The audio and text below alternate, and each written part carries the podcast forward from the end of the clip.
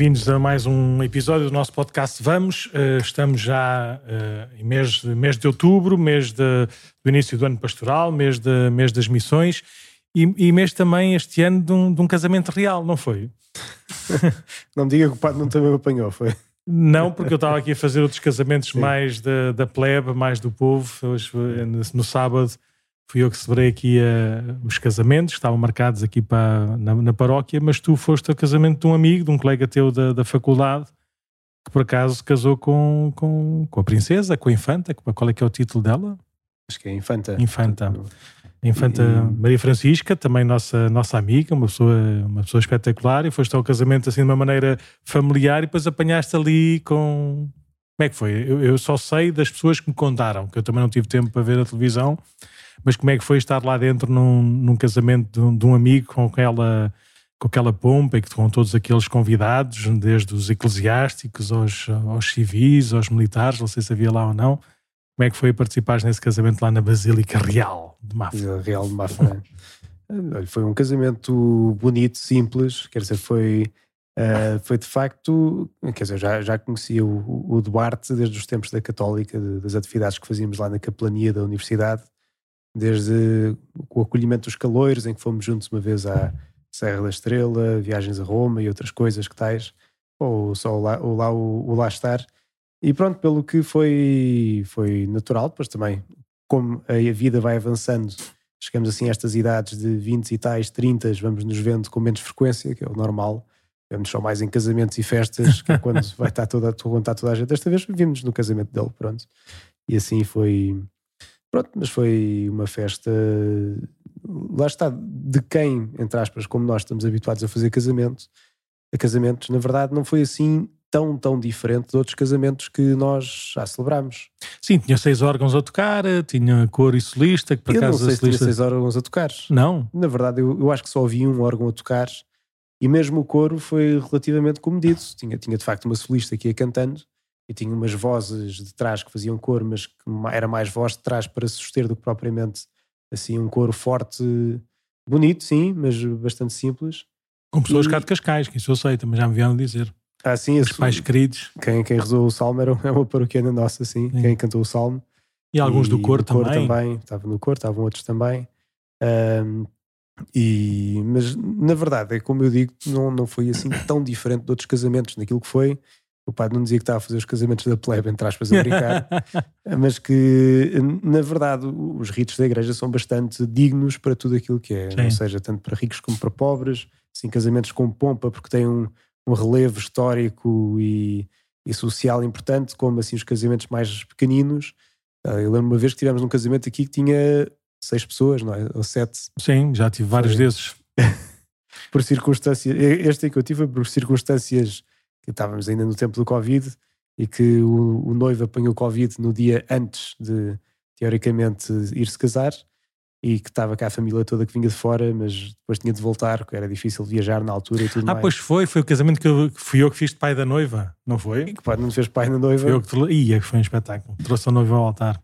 Sim, mas eles já estavam a adiar tanto, há tanto tempo, disseram, não, vamos fazendo a mesma. Porque senão, sim, senão só daqui a anos e também já. Sim, já, já tinha sido uma logística tão grande vir a família que depois não conseguiu, portanto já, já foi. Sim, tive e... outros também casamentos com, com pessoas mais velhinhas, não é? com, com uhum. 80 e 90 anos, que finalmente podem casar na igreja, e também os convidados é, são, são mesmo assim os, uhum. os filhos, os sobrinhos, assim uma coisa muito, muito familiar, muito pequenina. Uh, foi, foi, foi engraçado. É sempre bom. O que interessa é, é a sinceridade não é? e, a, uhum. e, a, e a fé dos, dos noventos. Sim. E é bom ver isso acontecer, quer seja com mais pompa, com menos pompa, né? com mais gente ou menos gente. Uhum. Mas acho que deu para notar isso, pelo menos as, as pessoas todas que me comentaram, que te viram na televisão, uh, foi, foi gostaram muito de ver, gostaram muito de ver, porque foi, notavam que aquilo era uma coisa sincera, uhum. simples, natural, mesmo no meio daquela, daquela festa toda, e foi bom. Sim, e acho que é, é um bom motivo também quando são estas coisas assim sociais e grandes e importantes uh, que se façam bem as coisas, que dá, dá um bocadinho o tom para. Lá está toda a gente que foi ver uh, na televisão isso, também vê que, olha, isto aqui é uma coisa boa, normal, não precisamos estar a inventar, a fazer mais coisas para além do que isto. Uh, acho que me deixou assim um bom tom. E, e no E fundo, como é que sentiste o nosso patriarca emérito? foi o nosso patriarca emérito, Dom Manuel Clemente, que, se, que celebrou, ou que celebrou, não, que presidiu presidiu à- missa e assistiu assistiu ao ao casamento. Quem se casa são os noivos. Sim. É uma daquelas coisas que os noivos, quando vão fazer o CPM, vêm-nos logo dizer assim, tudo contente: já sei que não é o senhor Pato que nos vai casar. Quem, quem- quem vai Sim. casar sou eu e ela, não é? Sim, Nós é que somos os ministros deste sacramento. sim. E É melhor isso do que dizer ao senhor padre, quando eu casar, quer casar consigo. e visto, vindo isso de um homem, ainda é mais esquisito. Mas pronto. Mas é, a gente tem que explicar quem, quem são os ministros do sacramento do matrimónio. São os nobendos, são os noivos, Uhum. e não, não o ministro, não o sacerdote, ou o diácono, ou o bispo. Sim. Mas como é que ele estava? Estava tranquilo, alegre, novo, Quer dizer, renovado? Isso é aquilo que as pessoas que viram na televisão são capazes de responder melhor do que Ah, eu. tu não falaste com ele? Não, falei, claro? Ah, claro que falei, mas como eu falei, falaram outras mil pessoas, portanto, coitado, aquilo era assim, um, Sim, sim. era passa um, passa outro e E estavam lá os bispos todos da Diocese, não é? Tirando o senhor patriarca, Dom Rui. faltava só o senhor patriarca, de resto estava o Dom Joaquim Mendes, estava o Dom Américo, que agora vai para Setúbal, Uhum. e estava também o Bispo Emérito de São Tomé. Boa. Sim. Dom António, não é? Dom António recebeu uma benção papal, depois o casamento também, que foi lido pelo secretário da Nunciatura, foi lida pelo secretário da Nunciatura, E- Com quem eu tive hoje e disse-me que, que nesse dia foi um dia completo, porque passou- começou o dia na, na monarquia e acabou aqui na República, no jantar de Estado, com o presidente da Bulgária, acho eu, que estava em visita de Estado, e veio aqui a Cascais um jantar com o corpo diplomático, então ele teve cá a representar a, a Nunciatura, que é normalmente o Núncio é o número um dos, do- dos diplomatas, não é? É em Portugal. é, acho que sim, tem sempre Sim. a primazia. a primazia. Depois pronto, depois é o que eu lhe digo, de resto foi um encontro, foi um casamento relativamente normal com outros amigos também que, como eu dizia no início, nesta, nestas idades parece que só nos vemos neste tipo de ocasiões, infeliz- infelizmente ou felizmente, que é circular, ainda bem que nos vemos, não é? Que temos onde nos ver e acabou. E portanto é sempre um momento de alegria rever algumas caras ahm, e, e pronto, mesmo no meio daquilo que é um, como, como era muita gente, depois acabava também a ser um pouco confuso de lá está gente que se conhecia, outros que não se conhecia, mas um ambiente familiar, no fundo. Ahm, pelo que, bem, foi, foi o que foi. Boa, eu, eu, eu ti- tive dois casamentos aqui nessa tarde e cheguei atrasado ao primeiro, porque eu pensava que todas as noivas chegavam atrasadas, menos a infanta, então fiquei um bocadinho para ver eh, o início da celebração, mas não vi nada. Não vi nada, porque entretanto o António ligou-me a dizer que a noiva já estava no carro à porta da igreja à minha espera e por isso tive dois casamentos excepcionais em que as noivas chegaram horas. Deixa-me adivinhar que eram os dois estrangeiros. Não. Não. Eram, estes dois casamentos eram todos portugueses Sim. portuguesíssimos e foi impressionante. A noiva, seja, o primeiro casamento estava marcado às três, começou às três e um quarto, porque eu cheguei às três e um quarto. Ou seja, vestia-me e ela entrou no carro, entrou na igreja e começou. E o das cinco, eu estava lá também ainda, estive a atender umas pessoas, estava lá, era para aí cinco para as cinco, eu falei com o noivo, estava tu, os, os- os convidados começaram a chegar. E às 5 e 5 estava a dizer em nome do Pai, do Filho e do Espírito Santo. Ou seja, a noiva já tinha, já tinha entrado, já tinham cantado o cântico de entrada, por isso tive dois casamentos eh, objetivamente em que começaram a horas. Foi assim um- também um presente de Nosso Senhor. Assim, escusei, de ficar eu mais uma hora à espera de noiva. Eu que Sim. nunca casei, as horas que já esperei por noivas, Sim. era, olha, não sei o que é que dá, deve dar um purgatóriozinho a mais. Ou pelo menos a passar o purgatório já aqui na Terra. porque Todas as, todas as noivas, no mínimo, é meia hora. Às vezes mais do que isso. Mas pronto, Nosso Senhor deu-me a graça de, deste, deste sábado não perder muito tempo à espera de noivas. Há um padre que diz sempre nas homilias dos casamentos que hum, para ele o tempo da homilia é o tempo equivalente ao atraso da noiva. Pelo Coitado. que assim a noiva tem de se despachar, senão olha, vai ficar ali à O espera. problema é que depois as pessoas gostam muito de ouvir o senhor padre, então ainda chegam mais tarde, mas não, não dá. Pior do que isso era, eu conheci um padre, os padres todos têm essas técnicas estranhas. Eu deixei de ter essas técnicas porque objetivamente a noiva só casa uma vez. Por isso não vale a pena nós educarmos a noiva porque ela não vai aprender. não é? Por isso não vale a pena estarmos a, estarmos a fazer, eh, fazer o que quer que seja em relação a atrasos das noivas. Mas havia um que dizia: o tempo que, ele, que ela me fizer esperar é o tempo que eu vou fazer esperar. Seja, ele dava folga até um quarto de hora, um quarto de hora não era tempo nenhum, era o tempo de sair do carro, de cantar, de, de arranjar o véu, por isso fazia parte do, do, do, do, do- do tempo assim, possível. Mas eh, meia hora ele saía da igreja e, já ia- a noiva ficava na igreja meia hora e depois ele entrava para começar a missa, a celebração Uhum. meia hora. Uma vez uns, eh, contaram os convidados, né? que a noiva chegou para aí uma hora e meia atrasada, o senhor padre saiu, foi almoçar à casa paroquial, sentou-se no café à frente da igreja a tomar um cafezinho e a beber uma água fresca e os convidados todos na igreja ou à porta da igreja à espera do padre e ele bem vestidinho de padre, toda a gente sabia perfeitamente que ele era o padre e ele na maior. O maior um quarto depois de, da noiva ter chegado, ele chegou, é só para saberem o que é que nós sofremos, coitadinho. É, há padres assim com mais manias que outros, mas pronto. Sim, aqui ainda por cima o problema das noivas é também, também deve acontecer com o padre Nuno, que as noivas gostam sempre de, antes, de, na semana antes, quando estão a falar connosco, garantir que, não, que vão chegar a tempo. Todas estão. E eu digo, então, vale a pena ouvir. vamos só gravar isto, que é para depois daqui a quatro dias nos rirmos a sério, porque o problema não é o seu, o problema são todas as suas eh, madrinhas, Tudo. mãe, não sei o quê, que eles é que põem, assim, eles é que atrasam, não, não, Claro. não é pela sua vontade, eu sei, mas Claro. Nessa altura a noiva nem sequer tem relógio, nem sequer tem telemóvel, vai, vai andando. Mas desta vez, olha, estavam todas muito bem organizadinhas e chegou tudo a horas. Eu só pergunto, o que é que vocês têm para fazer no dia do vosso casamento? Que vos leva a chegar atrasadas ao casamento? Se quiserem que o casamento comece às 5, digam que é às 5. Não digam que é às 3. Querem que o casamento comece ao meio-dia, digam que é ao meio-dia. Escolham vocês a hora para começar. Mas não vale a pena, não vale a pena.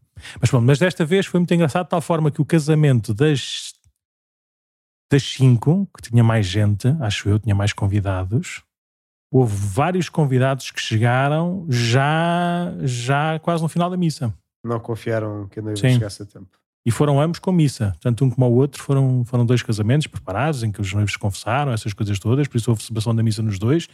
E no último houve vários convidados que chegaram, já eu estava perto da comunhão. Hum. Mas pronto, olha, foi a escolha deles. Pronto. Então e mais coisas que fizeste este fim de semana? Ficaste marcado lá pelo, pelo casamento real, pela boda real. Ah, Tu não foste ao baile, pois não? Qual baile?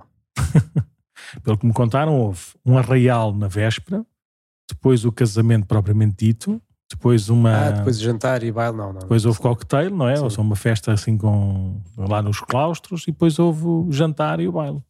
Não, não, isso aí não, Já não dava para toda a gente. não, não dava e que depois ainda por cima já vi o que é que era, do dia seguinte é domingo, para nós é sempre um problema, portanto. Mas, Mas pronto, houve padres que foram lá ou não? Não sabias isso? Não não perguntaste faço isso? ideia, não faço Tá ideia. bem. Pelo menos daqueles que eu conhecia, não, que depois fomos jantar juntos e voltámos para casa. sim, Sim. eh, mas pronto, eh, de resto olha, é sempre bom também, porque estavam lá out- outros padres também, meus amigos, e portanto também a seguir também tivemos esse pequeno convívio. E pronto, depois domingo é domingo, é o dia do Senhor, é sempre um dia bonito. Começou o Gomas, portanto já, já, já tivemos assim a primeira atividade, que foi uma atividade diferente, mais de recolha de inscrições, ainda não começou assim a sério, vai começar este fim de semana. Ahm, porque também foi fim de semana grande e nós sabemos que ao fim de semana grande Uhum. nem toda a gente está cá, Sim. mas ainda notou-se isso. foi, ainda foi bastante gente, ainda assim, quer dizer, bastante gente para um fim, fim de semana grande. E, e bem, e vamos ver. Acho que há, há matéria-prima de eh, animadores para ser uma coisa gira. Vamos, eh, como qualquer matéria-prima, depois tem de ser bem moldada para as coisas Sim. funcionarem melhor. E portanto, vamos ver. Vamos ver. Agora é, é sempre também um esforço conjunto de todos eh, para percebermos, eh, para pôr o tom nas coisas, não é? Informar Uhum. o grupo e eles sentirem aquilo como uma coisa deles. No fundo, que acho que é assim o- a maior eh, mudança de, de chip na cabeça de quem começa a dar qualquer coisa ou quando quem começa qualquer coisa é de perceberem, espera aí que isto está dependente de mim. Sim. Porque às vezes as pessoas pensam que são só, estão a fazer um extra, mas chegam a um ponto quando são eles a dar que é, se tu não estás, não está ninguém, não é? Sim. Se não fazes, não faz ninguém. E isso acho que é assim a grande mudança na maturidade, é quando se chega a esse ponto em que agora, agora, agora sou eu, agora sou eu e se eu não faço, não há ninguém que faça por mim. É bom também. Se eles crescerem. E o Jeep também está a começar agora, este domingo, não é? Ainda tem menos, eh, tem menos inscrições, acho eu, mas também é comum, também é normal as pessoas não se inscreverem e aparecerem. O Jeep começa sempre assim no, neste tipo de ritmo, não é? parece que vai em primeira, portanto parece que está assim meio engasgado até começar a, a desenvolver. Eh, uma coisa que está mais desenvolvida, portanto era giro que corresse bem e que tivéssemos eh, assim um grupo engraçado, é que de facto, pronto, está, está, estão muito motivados os animadores e pelo que já fizeram campanhas de anúncio e tudo para então fazer-se do Jeep uma coisa gira. Sim, e é importante nós lançarmos já também o Horizonte 2025 no Jubileu do- de Roma Uhum. e a possível participação dos jovens também lá na- no, no Jubileu, em agosto de 2025. E depois também as Jornadas Mundiais da Juventude em 2027, que como vão ser na Coreia, convém que as coisas estejam, sim, sim. estejam fechadas né, em 2026. Tem que ser. Porque senão não há hipótese de, de marcar as coisas e uhum. combinar tudo. Por isso é bom que, este, que estes, que o Jeep, particularmente, uhum. e possivelmente se calhar também os, os crescidos do Gomas ou os monitores também, comecem a criar esse, esse grupo, esse dinamismo, essa, uhum. esse, esse caminho, essa meta de participação nestes dois grandes marcos. Em primeiro lugar, em Roma, também será mais fácil, é mais perto, se calhar também é mais em conta na Coreia para os corajosos, que vão para o outro lado do mundo né, para uhum. participar na, na, jornada. Então, e hoje? Hoje nós estamos a gravar nesta, nesta semana de outubro em que, hum, em que celebramos, celebramos, não sei, não é bem uma celebração, mas, mas é dedicado o dia da. Hum, ah, não, antes sim, vamos começar com. Agora, durante, esta, durante este mês de outubro, uh, cada semana vamos fazer assim um bocadinho um, o boletim do sínodo que está a acontecer em Roma, um bocadinho para, para as pessoas irem sabendo uhum. o, que é que, o que é que vai acontecendo uh, no, no Sínodo e podemos continuar a rezar pelo bom sucesso do Sínodo. E, e, o, que é que tens, o que é que tens a dizer sobre esta primeira semana do Sínodo? Como sabem, começou oficialmente no dia 4 de outubro, com a missa de abertura, uhum. um, e nesta primeira semana o que é que já, o que é que já aconteceu? Seja, naquilo que foram falando, assim, nas conferências de imprensa, não sei se são diárias, se são, são dois em dois dias ou três em três dias, houve uma em que apresentaram mais ou menos como é que era o, como é que era o modelo, como é que era a forma das, das reuniões do sínodo. Sim. Uh, sabes explicar isso assim? Então, a primeira, primeira coisa, se calhar, para, para dizer e dar assim alguns apontamentos, é que de facto este sínodo face aos outros é diferente em muitas coisas. E uma delas é também a forma como é comunicado o que é que lá se passa. Sim. Enquanto nos outros sínodos nós sabíamos tudo o que acontecia a todo o tempo, que no fundo não havia propriamente assim uma uh, como, é que, como é que é dizer, uma, uma restrição daquilo que podia sair de lá. O Santo Padre desta vez pediu para falarem abertamente e para poderem falar abertamente, então deixassem que quem falasse, digamos, à imprensa e tudo mais fosse apenas aquilo que se dava nas conferências de, imprensa. Uhum. Pelo que, assim, para comentar isto, é, as fontes que nós temos é isso mesmo, são as conferências de imprensa que fazem e que ainda são conferências de uma hora e pouco, pelo que assim a nossa fonte não é propriamente a conferência toda, que não temos tempo para ver isso, mas uh, temos um padre cá de Lisboa, que aliás já veio este podcast e tudo, num dos primeiros episódios falar-nos sobre santos e santidade, o padre Ricardo Figueiredo, que no seu blog e também nos grupos de WhatsApp que depois fez com este propósito de seguir o sínodo, foi fazendo um pequeno resumo de tudo aquilo que vai acontecendo no, no sínodo. Uhum. Depois podemos pôr o link do blog na descrição do, do episódio para quem quiser depois seguir. E sim, portanto, no fundo houve logo uma, uma conferência de imprensa no dia 5 de outubro e o Paulo Ruffini, que se não me engano é quem está na, na comunicação do, da Santa Sé e, e, falou, foi, foi dando assim, digamos, algumas, algumas pistas de como é que podemos então perceber o que é que está a acontecer, quais é que são os passos já falámos no podcast passado qual é que é a metodologia que está a seguir este sínodo, daquele mini método que fizemos a aplicar o sínodo, assim se fôssemos nós os padres sinodais, o que é que, que, é que iríamos falar desta ou daquela, daquela questão. Um, mas no fundo ele traçou assim alguns pontos importantes para nós, no fundo, irmos acompanhando do que é que lá vai acontecendo. Uhum. Mas como é que aquilo está, está organizado? Ou seja, eles uh, reúnem-se por. Uh, normalmente normal, pelo que eu percebi dos outros sinos, de, dos participantes, nomeadamente do Senhor Patriarca, com quem fala mais sobre, sobre os sinos, o que eles têm é têm a chamada ala sinodal, que é assim um, um auditório, é? uhum. onde cabiam os bispos todos bem apertadinhos, e depois os trabalhos de grupo eram em salas consoante as, consoante as línguas. Este ano está a ser um bocadinho diferente. Sim. Seja, pelas fotografias que nós vimos, eles estão todos reunidos na, na ala Paulo VI, é? que é, um, que é uhum. aquele, aquele espaço auditório, gigante, auditório gigante em, não sei, 20, 22 mesas redondas, cada um com. com não, 20, 20 não, deve ser para aí 40, porque eles são 400 e tal participantes, não é? cada mesa tem para aí 10 ou 12, por isso estamos a falar para aí de 40 mesas redondas, não é? onde, onde, onde participam assim, em, nessa, nessa tal mesa redonda, uh, todos juntos na mesma sala, e depois têm, uhum. sei, na mesa. Como é que é? Existe um, existe um secretário, que é aquele que, que toma notas, existe um moderador, que é aquele que, que ajuda a manter ali a, o, conversa. a conversa, o diálogo, não é?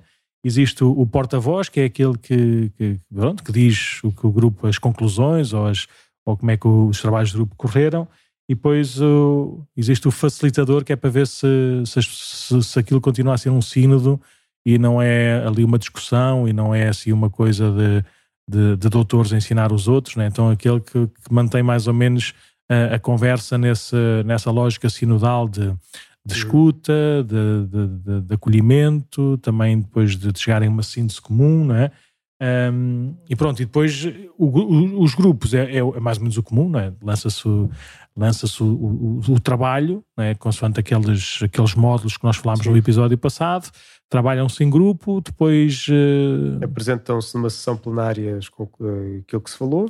Claro, eles estão todos sempre no mesmo sítio, não é? E depois finaliza-se uh, um relatório em grupo de trabalho. Portanto, Sim. no fundo, é assim estes quatro pa passos: é? introdução aos trabalhos, trabalho nos grupos mais pequenos, apresentação dos trabalhos em sessão plenária e finalização do relatório em grupo de trabalho. Pronto. Sim, e depois vão tendo também, uh, de uma forma também comunitária, alguns momentos de, de, oração. Nós vimos que tanto a oração do terço, que é, mais, que é mais comum, que é mais habitual, que é mais familiar, mas também houve no dia, quando é que foi? Ontem? Ontem dia 9, dia, dia 9. 8, dia 9, em que, em que foi, um, foi um bispo maronita, não foi?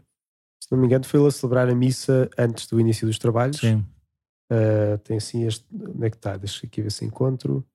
Uh, qual é que era o nome dele?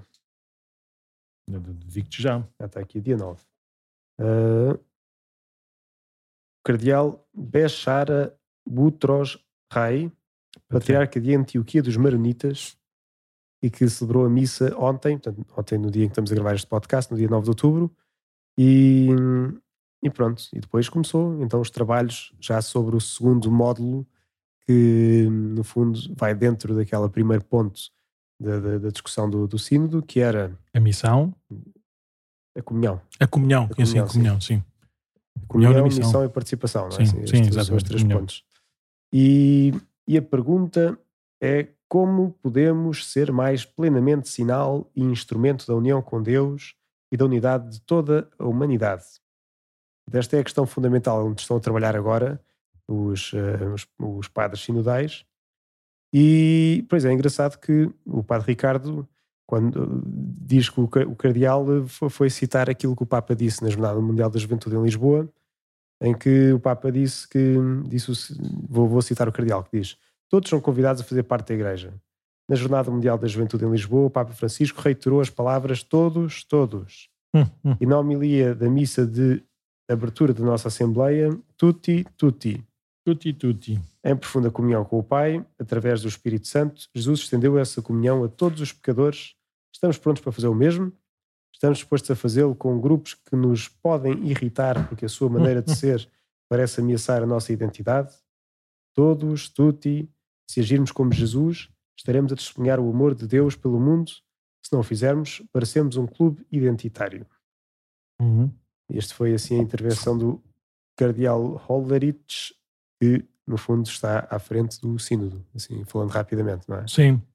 Sim, nesse, nesse dia, nesse dia houve também uma conferência de imprensa, ou antes houve uma conferência de imprensa em que falaram, em que falou uma, uma jovem, não sei se é jovem, mas a Sheila Pires, que é de Moçambique, e o cardeal Bessungu, que é do Congo, a irmã Letícia, que é dos Estados Unidos da América, e que é dos Estados Unidos da América e foram e, e, cada um falou também um bocadinho à sua, à sua maneira sobre, sobre os trabalhos nessa, nesse, nesses dias eh, em que em, em, que assim o resumo, a síntese assim dos temas falados foi a necessidade de reparar a imagem da Igreja através da cura e do acompanhamento, a formação dos seminários e de forma geral também a formação de todo o povo de Deus, Pois procurar ser uma igreja acolhedora, cá está, essa, essa coisa que o cardeal, eh, como é que ele chama? O Olerich. que é o de Luxemburgo, não é? é. Que é o, o responsável assim, do, do sínodo. Uh, depois o acompanhamento dos, do, dos migrantes uh, e o regresso ao, ao essencial, a ser uma igreja em saída para, para evangelizar. E pronto, depois foi muito engraçado ouvir aqui pela, pelo, pela síntese que o padre Ricardo fez, assim, alguns desses dessas comunicações, destes, destes três porta-vozes, se quisermos, não é? Da, da, da do, do, sínodo. Eu, eu partilho aqui uma, uma de. Como é que se diz? De, de quem é que foi?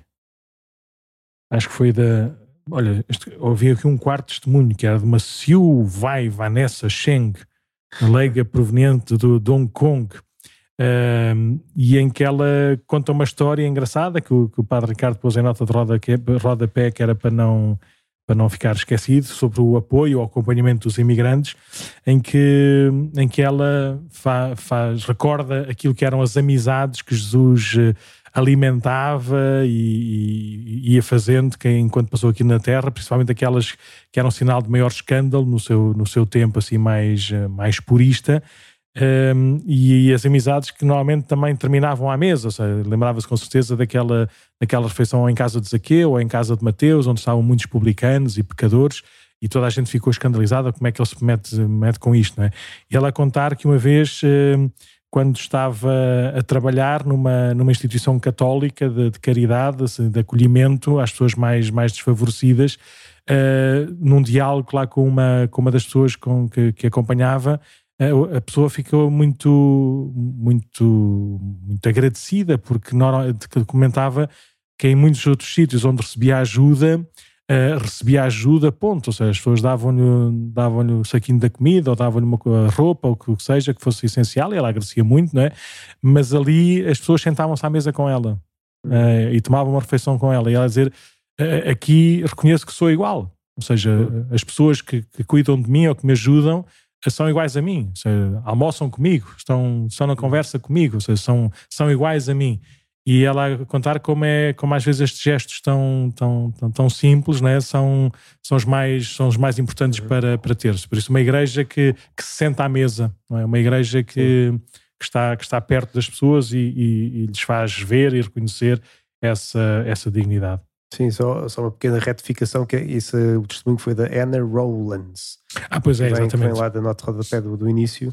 Sim. Vai foi o quarto testemunho em que uh, ela, ela que disse que, de facto, falando dos desafios que se colocam à evangelização, dizia que o processo sinodal começa com uma verdadeira escuta, mas não há escuta se não houver uma consciência cultural, religiosa, social, económica e política da localidade. Uhum. Para os asiáticos, então é ah, asiática, sim. ela é de Hong Kong, Uh, o princípio subjacente mais importante que favorece a escuta é o respeito, pelo que é necessária uma atitude respeitosa enquanto escutamos e dialogamos, discernimos e decidimos.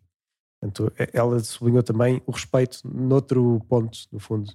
Uh, e bem, no fundo, isto foram os testemunhos que nos chegaram. Sim, aqui deixa-me só dar também um destaque engraçado quando Sim. li da, do Conselho Nacional do Laicado do Brasil, a Sónia Gomes de Oliveira, que a dizer que, que, que, que, às vezes, como é que é? Dizem, muitos dizem que, que o leigo é aquele que não sabe nada. Uhum.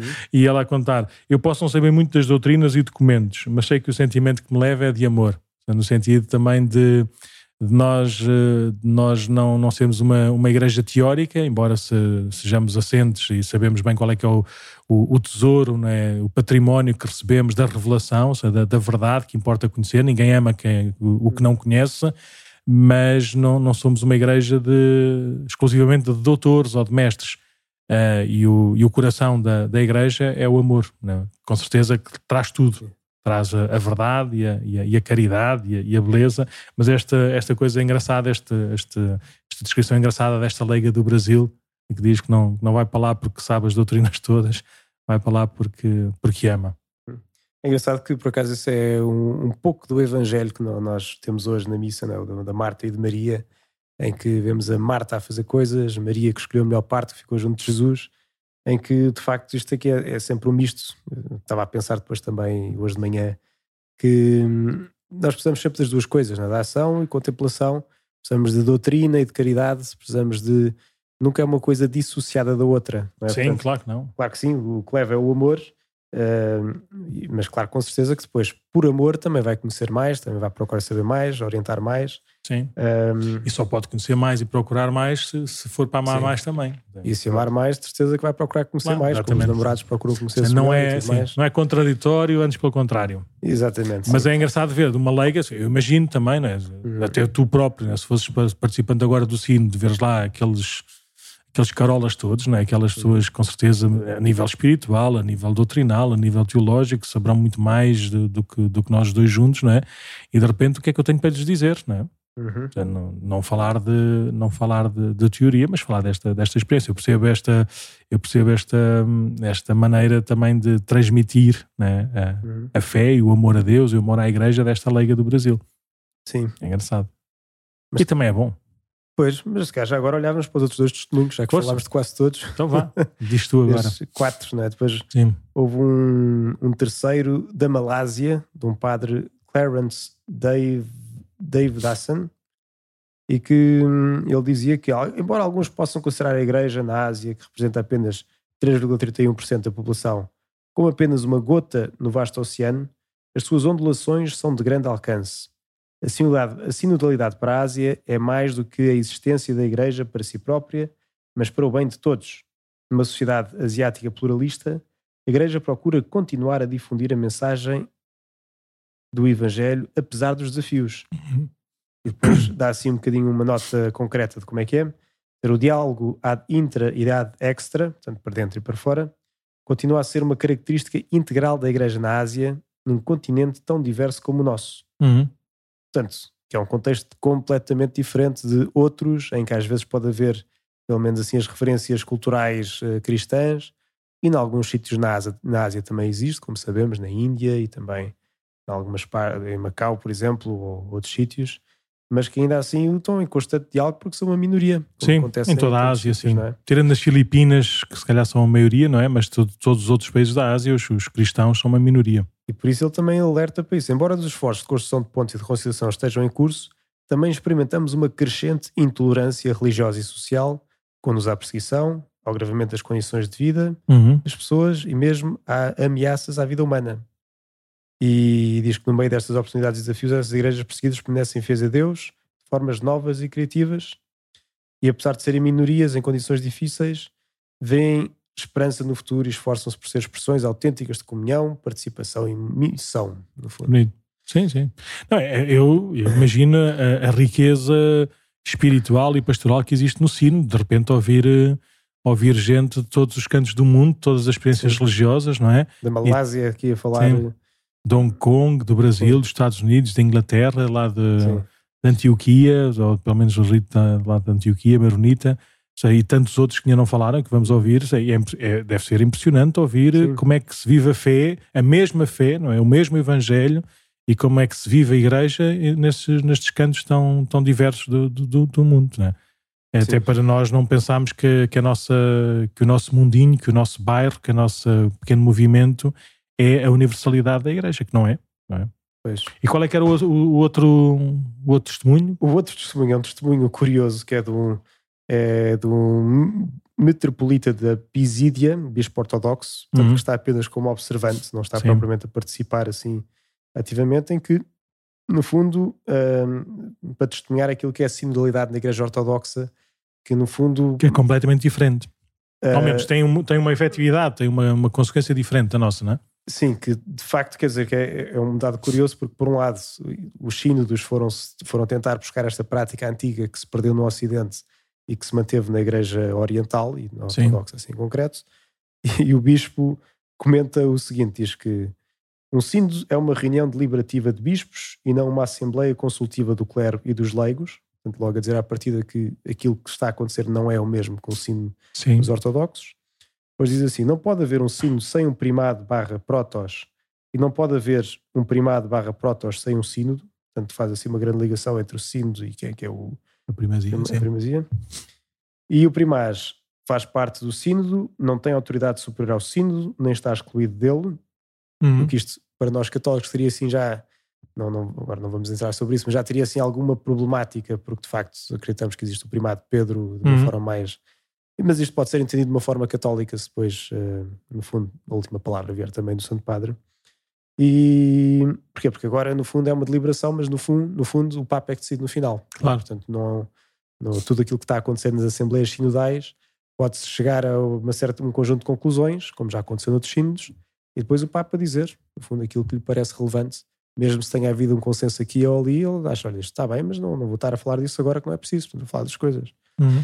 E por último, que a concórdia homonoia, que se exprime, homonoia, muito bem, que se exprime através do consenso sinodal reflete o mistério trinitário da vida divina.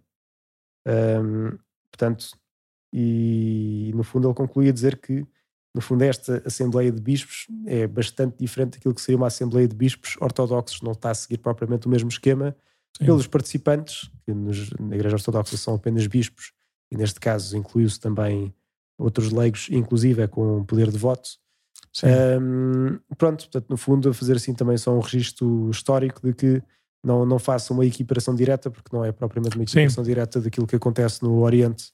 Na Igreja Ortodoxa, o sino, se quisermos, é o órgão de governo por excelência, porque as igrejas são autocéfalas, ou seja, cada igreja, cada patriarcado Sim. é quase como se fosse uma, uma igreja absolutamente independente, não é? Uhum. Mas reúnem-se neste sino de todos os patriarcas, todos os, todas as cabeças da, da igreja e juntos, uh, reunidos, é? Uhum. Uh, chegam a uma, uma conclusão comum em que todos a aceitam como, como uma conclusão de todos. Na prática é o sínodo é, é, como se fosse o, o, como, quase como se fosse esse ministério petrino assim, de governo da, da, da, Igreja. Nós, nós católicos não, não funcionamos exatamente assim, em termos de jurisdição, de decisão, de, de, de lei. Em última análise, é, é sempre o Santo Padre, neste exercício certo da sua, da sua missão. Uh, as igrejas particulares têm uma certa, uma certa autonomia, seja, cada bispo é a cabeça da sua igreja particular, mas uh, o Bispo de Roma está presida a todos na, na, uhum. na, caridade e é sinal de unidade de todos. Pois esse, esse, esse patriarca ortodoxo que estava a dizer: olha, o vosso sínodo é consultivo, o nosso é deliberativo. Nós, quando nos reunimos em sínodo, é para decidir coisas e que todos aceitam e acabou. Uhum. Seja, está acima, ou está, ele me diz que está acima, está ao lado não é? Dos, do, do, da cabeça, que é, o, que, é o, que é o patriarca. A cabeça faz parte de. Sim. E... Mas é engraçado também saber, porque eles nunca deixaram de fazer os sinos, porque era assim que o que nós chamávamos, o que chamamos antes também concílios, o que acontecia era isso: eram os, os bispos de, que se reuniam todos em concílio e hum. tomavam decisões sobre coisas, normalmente sobre a doutrina, sobre, também sobre a prática da igreja, e era assim sempre que a igreja ia, ia avançando e evoluindo com uma, com uma certa comunhão, uma certa unidade. Né? Agora nós podemos saber o que é que um cristão da Malásia diz, não é? Basta ir à internet e está tá lá tudo, não é? Mas antigamente eles não se viam, nem se conheciam, e por isso a igreja podia, podia ir por caminhos distintos. Uhum. Então estas reuniões ajudavam também a, a, perceber que estávamos todos fundados na mesma, na mesma pessoa e guiados pelo mesmo espírito. Mas também é engraçado. Mas há uma coisa assim que queres dar neste primeiro boletim semanal do, do Sínodo? Eu acho que por agora não, quer dizer, eh, acabou de haver mais uma conferência de imprensa e mais uma vez, seguir isto aqui é muito trabalhoso. E fora aquilo que já comentámos, não sei se há assim, há mais tá alguma coisa então, que Para a semana vamos ver o que é que, que o que é que o sino nos dá nesta segunda semana. Sim. E vamos rezando pelo sino sempre. Pois, que isso é sempre importante, rezar pela Igreja inteira, pela Igreja Universal. E também uma outra coisa que acontece neste dia 2 que estamos a gravar o podcast é o Dia Internacional da Saúde Mental. Sim. E para isso uh, queria dar um, queríamos dar um destaque, assim, porque de facto é uma coisa que nós passa silenciosa, não é? Que não passou assim tão silenciosa durante a pandemia que se começou a falar de, desta questão e já se começou um pouco, acho eu, a tirar alguns estigmas. Sim, aliás, na Via Sacra dos Jovens, lá na, na, no, na Jornada Mundial da Juventude, uma das três quedas de Jesus ou seja, a, a, meditação das três quedas de Jesus eram testemunhos diretos, ou seja, eram as pessoas, até, até participaram mesmo lá fisicamente na, na, na própria da, da, Via Sacra. E uma das, das quedas de Jesus, eh, quem, quem, quem deu o testemunho foi exatamente um jovem eh, por causa da, também da saúde mental, ou seja, tinha acabado de entrar na faculdade, e depois a pandemia, o isolamento, a, a exigência, a solidão, ou seja, ver como, como, como, como, isso o afetou e como viu afetar também tantos, em tantos colegas seus da, da, da faculdade. Por isso, o Padre teve aqui problemas de bateria, mas já está, já está a chegar. Acho que era de bateria, vamos lá ver se era de bateria ou se era de outra coisa. Está bem. Mas podes falar mesmo sem aparecer a tua cara, não te preocupes, que a minha é grande demais. Já está, os dois, já está. Era mesmo bateria, pronto.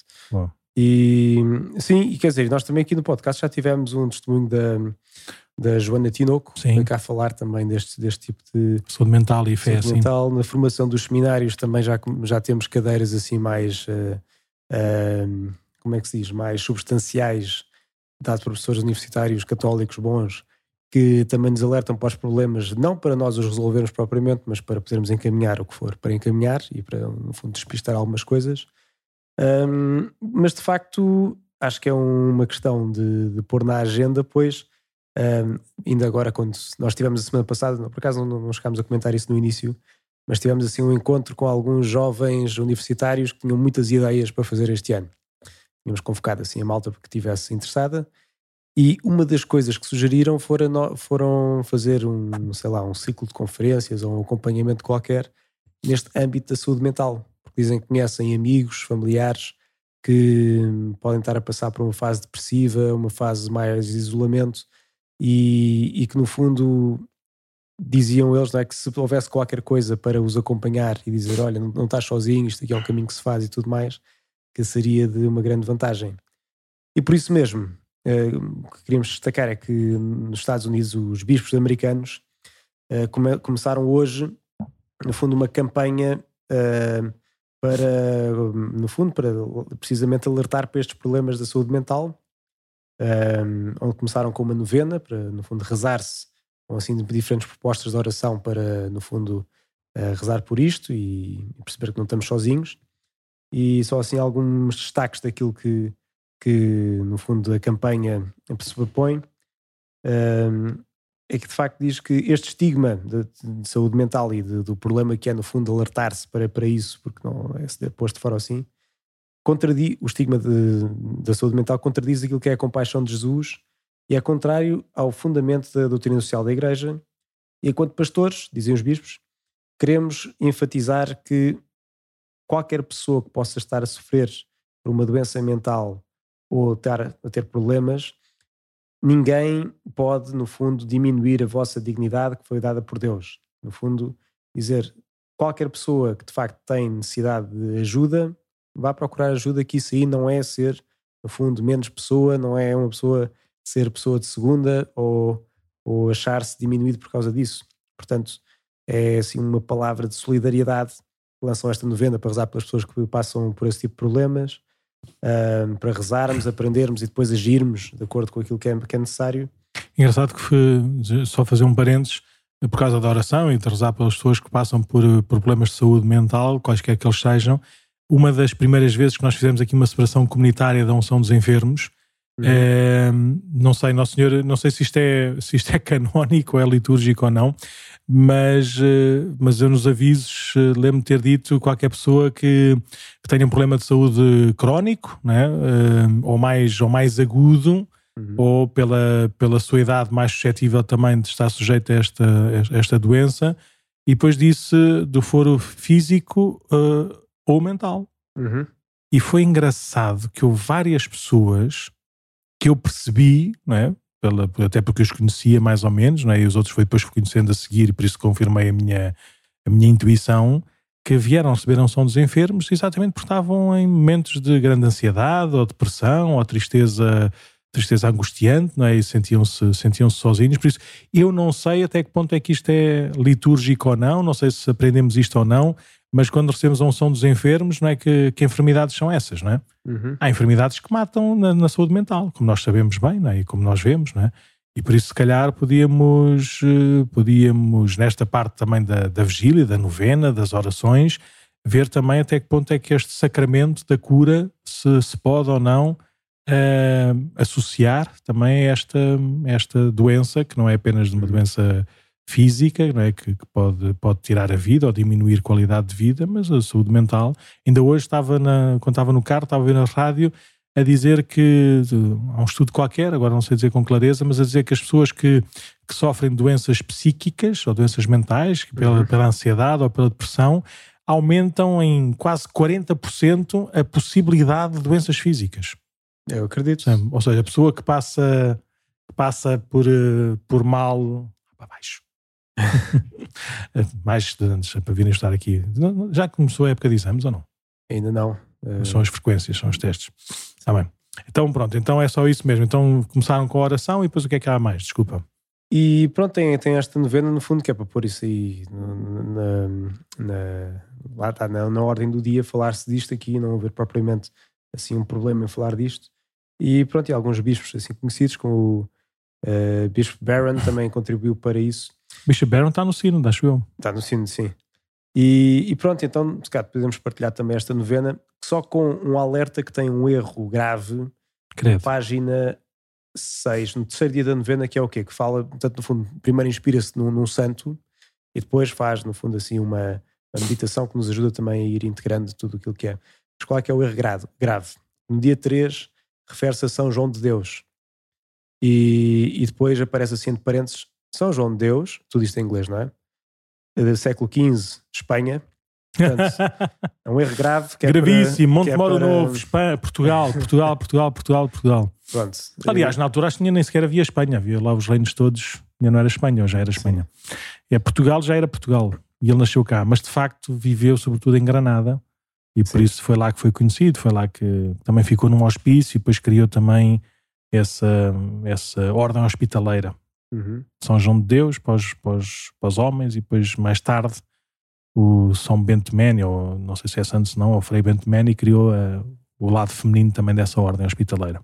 Uhum. Que aliás que ainda estão com o hosp- o Hospital do Telhal aqui em, Sim, sim, sim.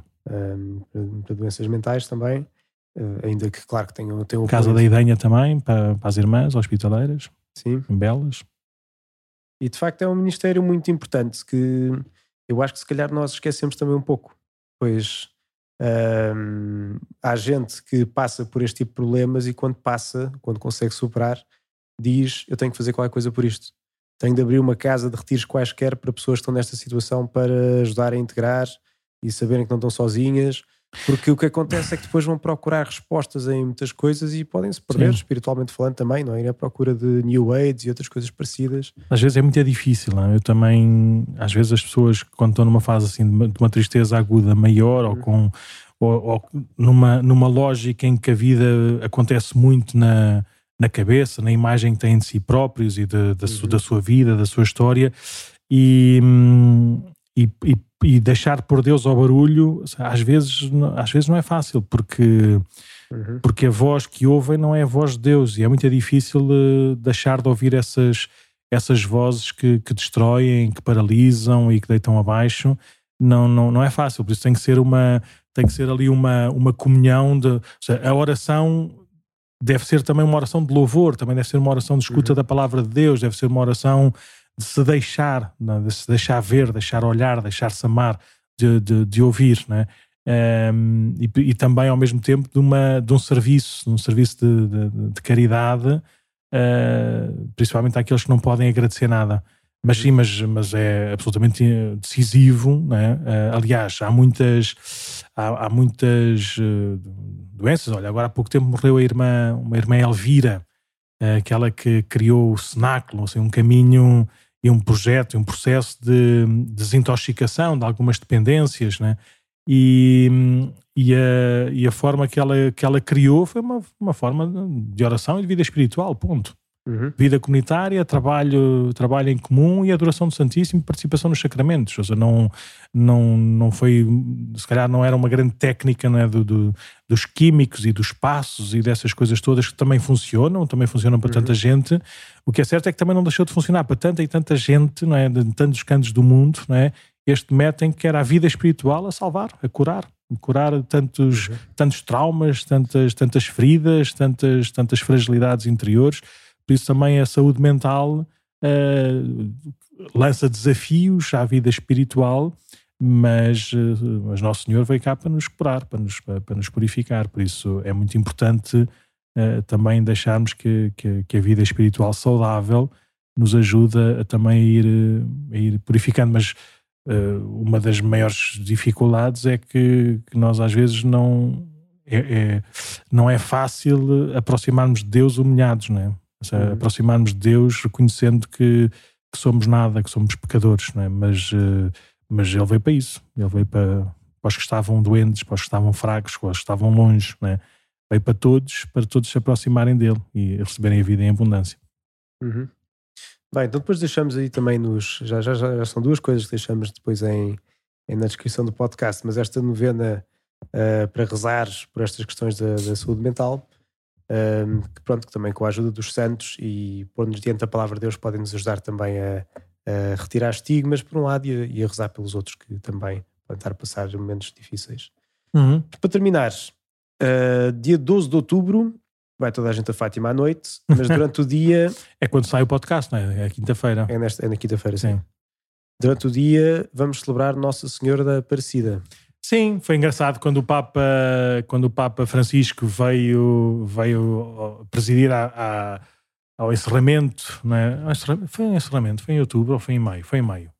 Mas pronto, mas quando veio, quando veio a Fátima ao, ao centenário da, da, das aparições de Nossa Senhora em Fátima, dizem as más línguas, ou as, não sei, mas eh, uma das coisas que se dizia é que ele não queria vir, não quereria vir a Fátima, um, mas quereria ir à Aparecida, porque celebravam também os 300 anos da, da Senhora da Aparecida.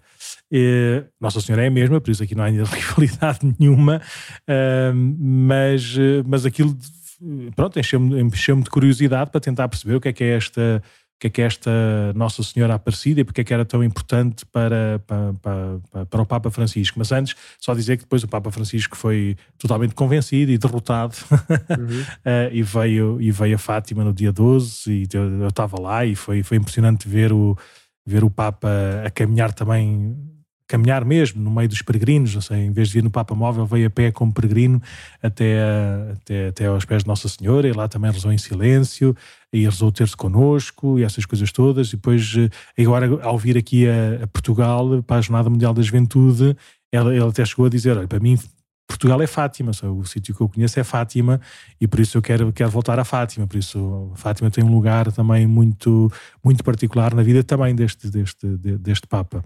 Mas ele disse na altura que preferiria ir, estou a imaginar, se calhar não disse isso, mas pronto, mas deixem passar aqui as minhas invenções. Preferiria ir à Aparecida e porquê? Isso também é o que eu acho.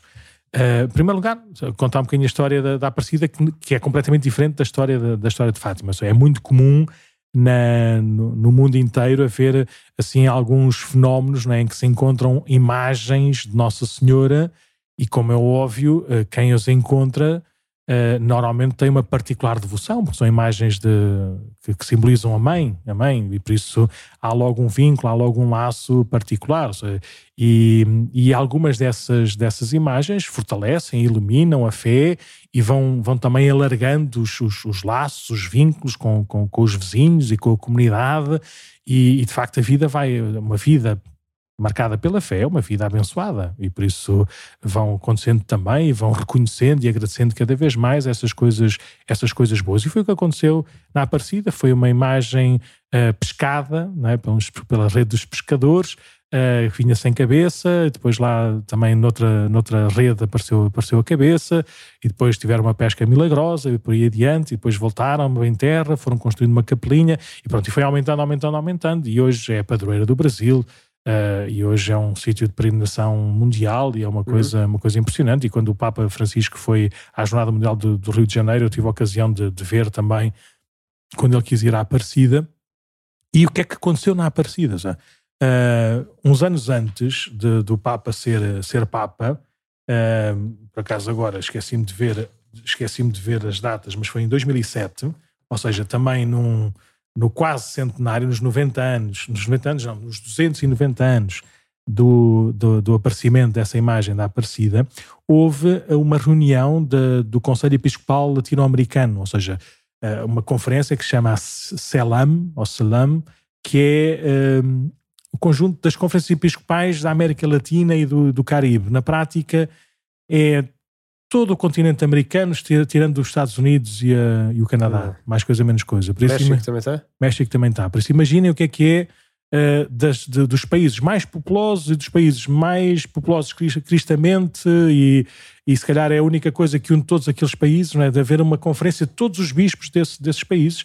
Acontece assim de 10 em 10 anos, mais coisa menos coisa, de 15 em 15 anos. Já houve pelo menos 5 conferências da, da CELAM, assim, completas, depois eles vão tendo reuniões regulares, não é? Então houve, houve essa reunião da Aparecida em 2007 e que, que foi uma coisa impressionante. Aliás, o Papa, o Papa Bento XVI uh, fez questão de, de escrever uh, de escrever uma, uma, uma, carta, um documento, assim, de, para, para a introdução dos trabalhos e que foi de tal forma marcante que, que no relatório final muitos pontos dessa carta do Papa Bento XVI estavam, estavam, estavam, estavam citados na, no, no, documento final da, da Aparecida. Uh, a América Latina é uma igreja, uma igreja também com, com várias com várias vertentes, com várias fações, foi muito marcada no, no, no segunda metade do século XX pela teologia da libertação, por uma maneira de, de viver e de testemunhar a fé, assim, se calhar que podia cair em algumas, em algumas heresias e fações e cismas, por isso uh, havia sempre um medo do que é que, do que, é que aí vem, uh, mas o, o, Papa Bento XVI escreve um texto, um texto belíssimo em que que, diz e que repete, por exemplo, a opção, a opção pelos pobres, que é uma opção, uma opção que faz parte de um, de um ato de fé, porque a fé sem obras é morta, ou seja, põe une as duas coisas, não, não, não ser a opção pelos pobres uma, uma opção política, uma opção prática, mas ser uma, ser uma expressão natural da, da, da vivência da fé. E a promoção humana e a verdadeira libertação Uhum. Uh, quem evangeliza promove a vida e a libertação, que são partes integrantes da evangelização. Ou seja, o, o, Evangelho faz parte disto, mas é uma libertação interior, não é uma libertação política. Porque senão, se fosse uma libertação política, na prática era para entrarmos noutra prisão qualquer de outro, de outro, de outro sistema político que viesse, viesse a seguir. Então, uh, ter atenção às instituições ou às estruturas injustas e devem ser criadas novas estruturas que sejam justas. As desigualdades sociais são um grande desafio. Uh, a globalização tem o seu lado positivo, mas, uh, mas também tem os seus, os seus desafios, concentrar riqueza e aumentar a pobreza e a exclusão. Um, a democracia, devemos sustentá-la, e, e, pronto, o Papa Bento XVI já dizia em 2007 que há o perigo do populismo e da centralização na América Latina, como no mundo inteiro também. Uh, é a ecologia, né? a terra é a casa de todos e não pode ser destruída a cultura, a fé valoriza e evangeliza a cultura, prestar atenção a essa cultura de todos os povos. a política, a missão da igreja é formar leigos para a missão política, que deve estar ao serviço do bem comum. Seja, não é a igreja meter-se como instituição na política, mas é formar leigos que, que de acordo com o seu, seu carisma, a sua missão uh, e a sua vocação, possam estar na, na política. Um, a religiosidade popular, que seja valorizada e evangelizada. O povo ama Maria, os santos e tem devoções, por isso eh, deve ser valorizado, mas deve ser também evangelizado.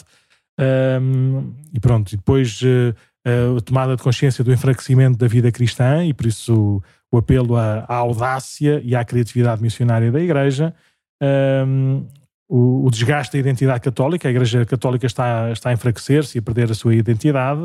Uh, e com certeza que isso acontece em, todos, em todas as partes do mundo, ou pode acontecer em todas as partes do mundo, e pronto, e, e, o, e, o, e, o, e o domingo como, como dia do Senhor e dia da, e dia da igreja e dia, e dia da família, uh, por isso depois dá, dá assim alguns tópicos principais na, na missão e nas decisões da, da igreja, que, que é a família, os, as vocações, uh, os jovens, uh, em que se deve dar muita atenção é nesta, nesta prática pastoral da Igreja, e pronto. E foi, foi mais ou menos estes, estes tópicos do, do, do discurso do Papa na, na Aparecida, e, e porque, porque é que isto é tão, é tão caro ao Papa Francisco? O Papa Francisco foi, era o relator do documento final da Aparecida. Era um dos que fazia parte daquele, daquele secretariado, se quisermos, dessa, dessa uhum. conferência, e, e, teve uma voz muito importante nessa conferência, de tal forma que que dizem as más línguas que foi aí que ele começou a, a, ser um sinal que podia ser um, um bom, um bom Papa, é? uhum. pela, pela forma como, como vivia, testemunhava este, este, este, este Evangelho no meio, de, no meio das pessoas. Um, há, há, aqui muitas, muitas coisas, eu só li assim na, na diagonal. Uh, Uh, o, como é que Sim, mas daquilo que estava a dizer, no fundo, vimos aquilo que o Papa tem feito nos últimos anos e é muito na, na mesma linha daquilo que sim. acabou de descrever. É ambiente. É, mas isto aqui foi do Papa Bento XVI, sim. agora uhum. queria, queria dizer só assim um, só para ver a ver se o Papa Francisco não está sempre a dizer isto, que é o, o, os nove lugares de encontro com Jesus Cristo. É um dos capítulos que aparece lá na, no documento da Aparecida, não é? Onde é que se pode encontrar Jesus Cristo? E nós podemos ver isso em tantas, tantas encíclicas papais, é? de, vejam bem se, se, isto não vem ao de cima, tu, se te lembrares de algum, de algum texto do Papa Francisco quando ouviste isto, vai, vai interrompendo, não é? Um, então, o, o, o, discípulo pode realizar este encontro com Jesus Cristo uh, nestes lugares. Uh, primeiro, a comunidade eclesial. É? A igreja é a nossa casa, é uma comunidade de amor, é uma escola de comunhão. Depois, a Sagrada Escritura. Jesus vive nas Escrituras e fala-nos a nós como um amigo. E por isso devemos uh, ensinar a leitura orante da Bíblia, a Lexio Divina. Jesus fala-nos pela palavra. E por isso nós podemos encontrar-nos com Ele através da, da, da, palavra de Deus. Depois, a Sagrada Liturgia. A toda a celebração é um encontro salvífico para a glória de Deus e salvação do mundo.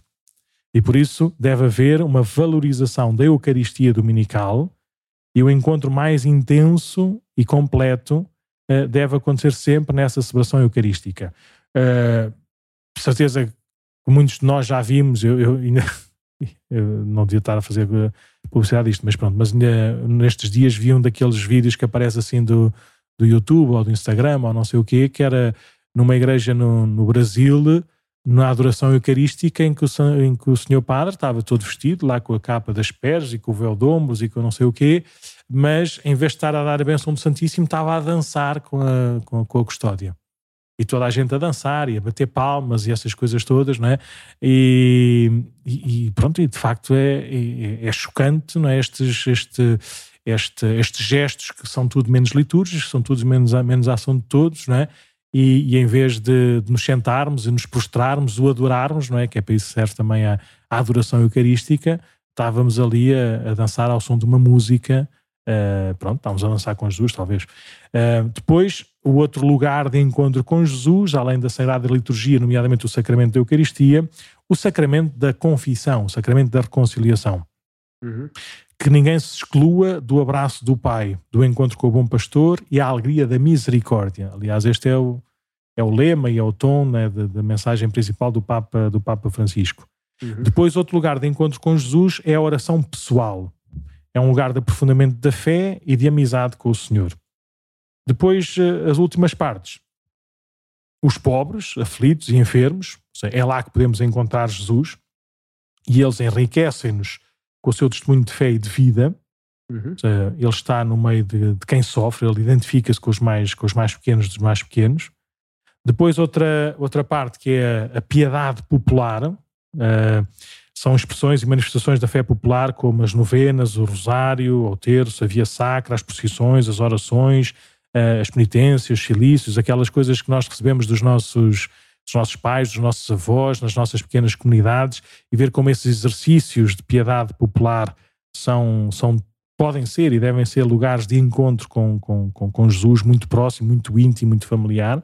Uhum. Depois, uh, por maioria de razão, a piedade mariana, Maria é a discípula mais perfeita de Jesus, por isso na escola de Maria aprendemos o Evangelho. Uhum. E, uh, e, essa devoção mariana é um lugar muito, muito particular para, para nos encontrarmos com Jesus.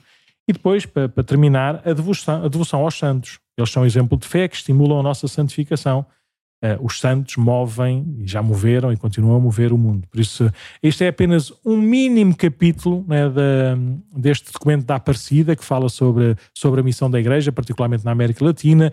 É daqui que vem aquela expressão dos discípulos missionários, é aqui também que vem aquela, aquelas imagens de, de, de, das sombras e da luz daquilo que é a vida e a missão da igreja naquele, naquele território concreto. Seja, são, são coisas muito. São, é um texto muito muito desafiante, muito, muito bonito e com certeza que para a América Latina continua a ser um, um assim, um, um, grande, um grande alimento para, para, para a vida da, da, dessa, dessa igreja. Por isso, olha, queria só Sim. deixar assim como uma sementeira. No fundo, se quisermos perceber melhor então, também os discursos do Papa Francisco e tudo, é bom lermos isso. É. Porque é um pouco a fonte de onde, lá está, como todos temos as nossas raízes, aí há de ter sido uma raiz importante na vida deles, foi ele também a ajudar a escrever. Sim, sim, sim. A... Assim como podemos dizer que o Papa Bento XVI e o Papa sim. João Paulo II foi o Concílio Vaticano II, não é? um documento assim da Igreja Universal onde eles trabalharam como, como padres, uh, aqui também, se calhar, do Papa uhum. Francisco uhum. é este documento da Aparecida. Sim, isso às vezes por acaso podemos ter dúvidas, eu não percebi bem o que é que o Papa disse e não sei o quê, se calhar vamos aí vamos perceber o contexto em que algumas coisas que ele vai dizendo um, e pronto, e dá, dá um pouco mais de, de corpo à questão. Uh, bem, então depois já, já, vamos com este longo, pelo que apenas vamos então deixar aqui o e-mail para deixarem sugestões ou o que quiserem uh, sobre este podcast, ou, ou que é, de facto é o endereço é podcast.procadecascais.org e vamos caminhando. Bora lá. Se puseres o som, ainda é melhor. Já tá. Então vá, até para a semana, se Deus quiser. Vamos